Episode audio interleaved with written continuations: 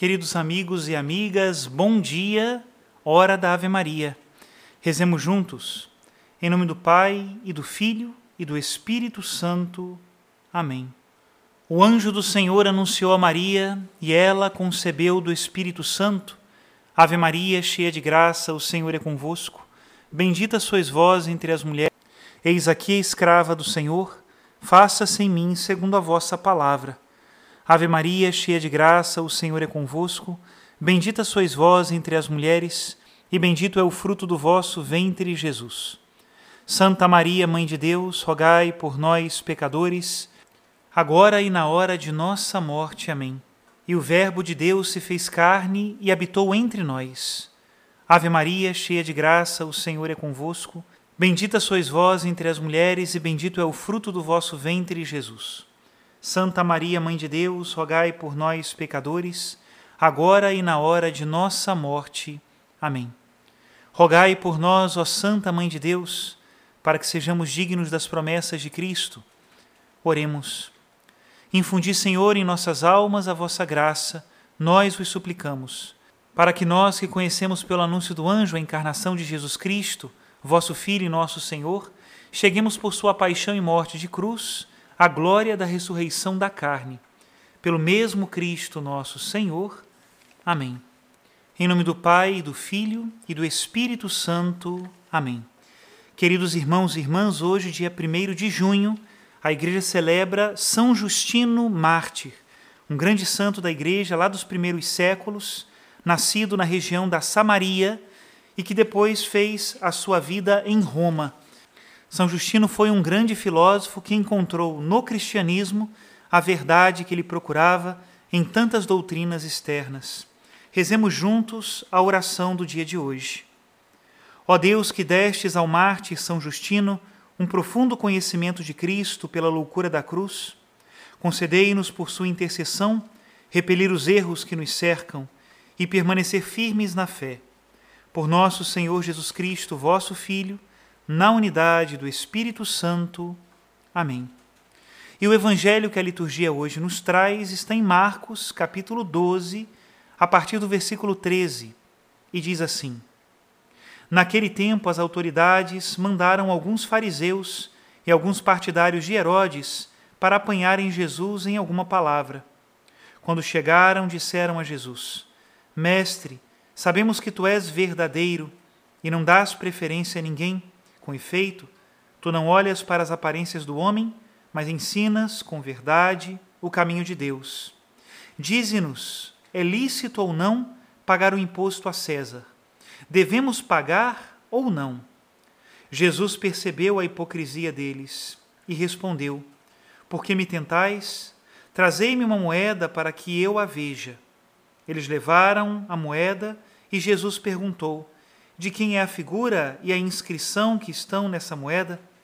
Eles responderam: De César. Então Jesus disse: Dai, pois, a César o que é de César e a Deus o que é de Deus. E eles ficaram admirados com Jesus. Palavra da salvação, glória a vós, Senhor.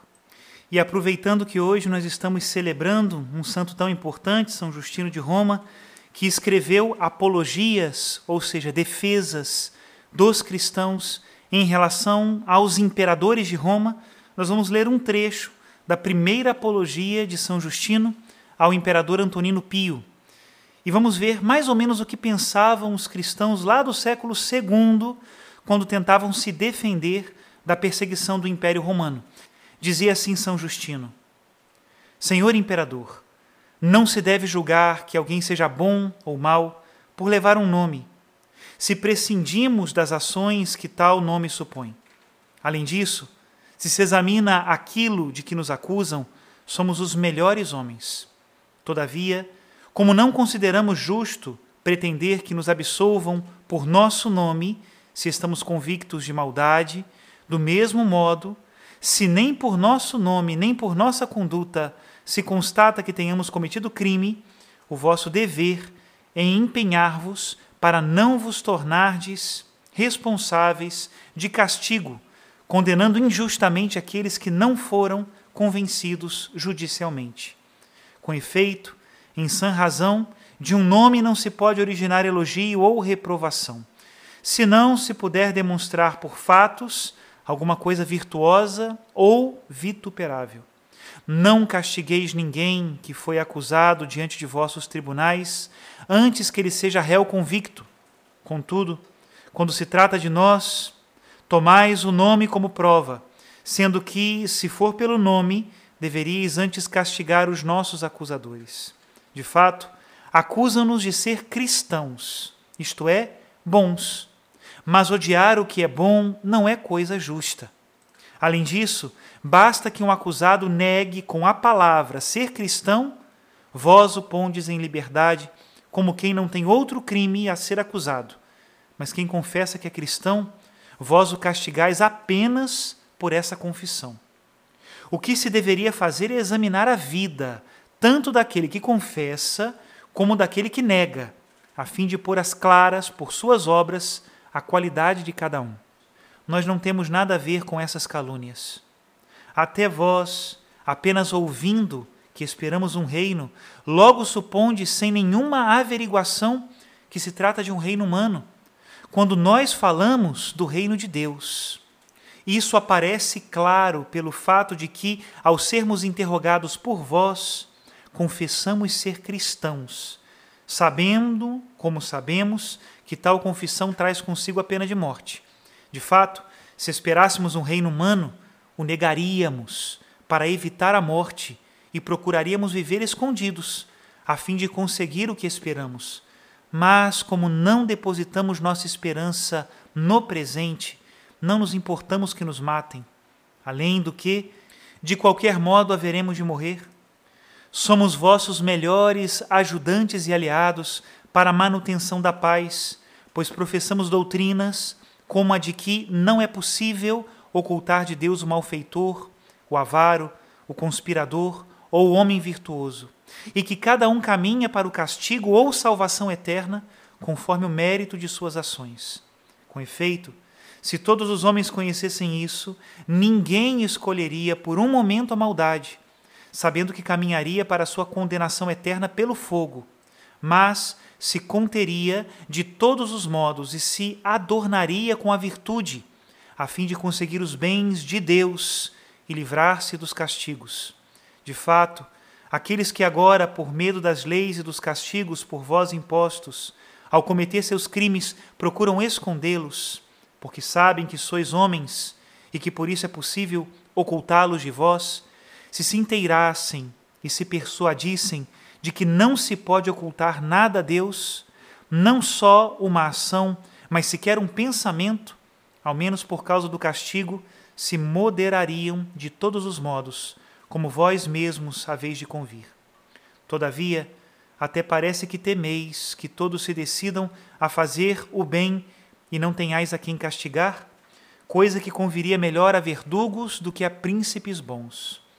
Sabei, porém, que os governantes que colocam a opinião acima da verdade só podem fazer o que fazem os bandidos, em lugar despovoado. Poderíamos terminar aqui o nosso discurso sem acrescentar mais nada, considerando que pedimos coisas justas e verdadeiras.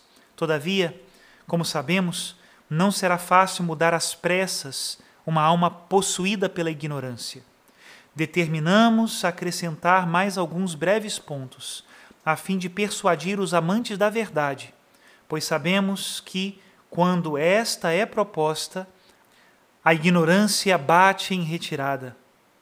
Quanto a tributos e contribuições, procuramos pagá-los antes de todos aqueles que estabelecestes para isso em todos os lugares, assim como fomos ensinados por Cristo, porque naquele tempo Alguns se aproximaram dele para perguntar-lhe se se deveria pagar tributo a César. Ele respondeu: Dizei-me que imagem tem a moeda. Eles responderam: A de César. Então ele tornou a responder-lhes: Então dai a César o que é de César e a Deus o que é de Deus.